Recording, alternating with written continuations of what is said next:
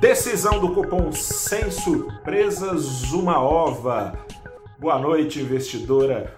Boa noite, investidor. Começa agora o saldo do seu dia 9 de dezembro de 2020, em que, antes de falar do cupom, em que o Ibovespa caiu 0,7% ainda por 0,01, olha só, por quase nada se mantendo nos, na faixa dos 113 mil pontos, 113.001 pontos.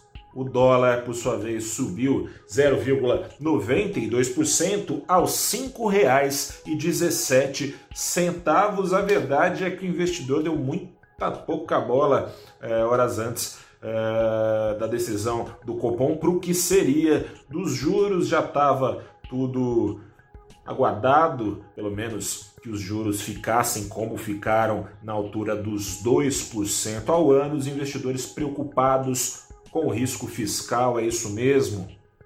A semana já não começou lá muito animadora em relação a isso, né? Veio aquele rumor de furo no teto é, num relatório preliminar, né, do senador Márcio Bittar da PEC emergencial, que depois ele falou que era um texto que não era perdão, que não era definitivo, que aquilo lá era só um rascunho, coisa e tal.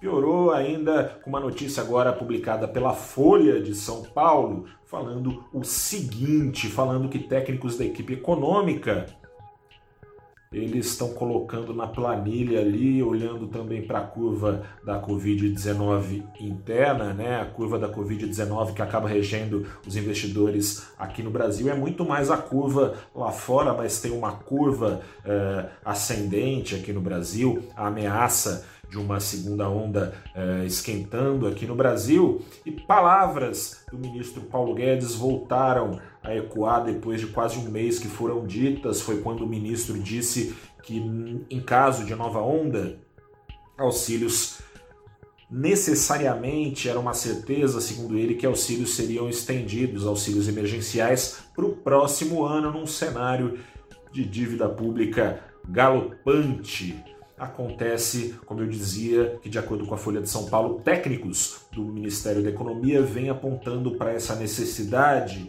e tem é, dito que em caso de segunda onda de necessidade de pagamento de auxílios, será preciso decretar estado de calamidade. Estado de calamidade nesse ano foi o que permitiu que o teto de gastos fosse rompido, furado como foi, sem que isso representasse crime de responsabilidade é, por parte do presidente Jair Bolsonaro. Ou seja, caso o teto seja furado simplesmente, que a lei de responsabilidade seja desrespeitada, isso pode ser é, trazer uma ameaça de impeachment do presidente.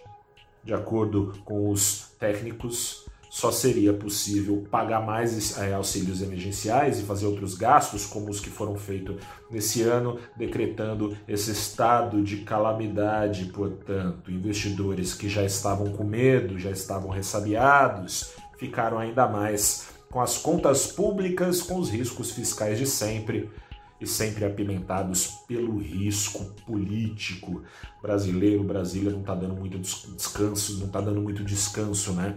para os investidores o começo da semana. Parecia ser de uma semana de retomada de ânimo, com reformas, enfim, deslanchando, mas enfim, aconteceu tudo isso que eu te falei. Mas, como eu dizia lá no começo do vídeo, teve surpresa e surpresa com o tal do Forward Guidance. Você já ouviu falar que é isso?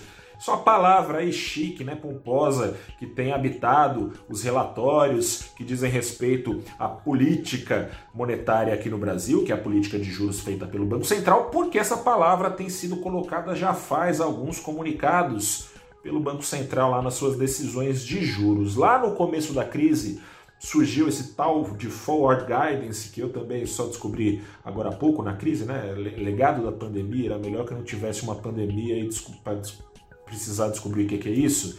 Mas enfim, o Forward Guidance é, em bom português, uma orientação futura. Que orientação futura que o Banco Central colocou lá atrás nos seus comunicados? a informação de que juros não tinham motivos para subir de onde estavam, que os estímulos eram necessários por força da crise, por força da contenção, é, de, da contenção, da contração, perdão, da economia brasileira, apesar dos riscos políticos que o Banco Central dizia e vem dizendo e as reformas patinando, apesar dessa parte aí não ser lá muito animadora também para o Banco Central, seguiriam assim porque a inflação permitiria. O que acontece é o seguinte: o forward, o forward guidance, palavrão, não caiu, mas também está bem balançando, está quase subindo no telhado para depois se estabacar. Banco Central, como aliás você aí do outro lado, a inflação está batendo no seu bolso, te preocupando é, muito provavelmente já faz algum tempo. Começou a preocupar também o Banco Central, que ainda não está preocupado com o patamar em que a inflação está, apesar de estar acima do centro da meta. Tá acima do centro da meta, que é de 4%, mas está no intervalo de 1,5 ponto, que permite a inflação ser entregue nos trinques pelo Banco Central.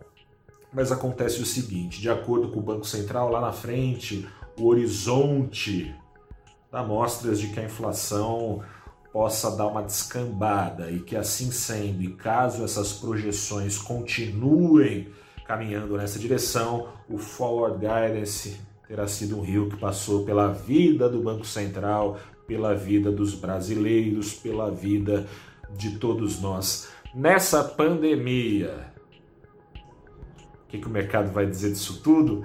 Amanhã eu te conto aqui no saldo do dia. Vai dizer o mercado, claro, através, por meio de dos ativos de bolsa, do dólar e dos juros futuros que hoje aqui no Brasil, acompanhando o dólar e acompanhando a sensação de risco crescendo dos investidores, embicou um pouquinho mais para cima a inclinação da curva de juros, com investidores exigindo mais prêmio para apostar na renda fixa, exigindo mais prêmio, prevendo, assim como o Banco Central sinalizou, que é possível uma Selic mais alta do que a que temos. Falei demais, eu sou Gustavo Ferreira, repórter do ValorInvest.com. Amanhã a gente conversa. Boa noite e bom descanso pra gente.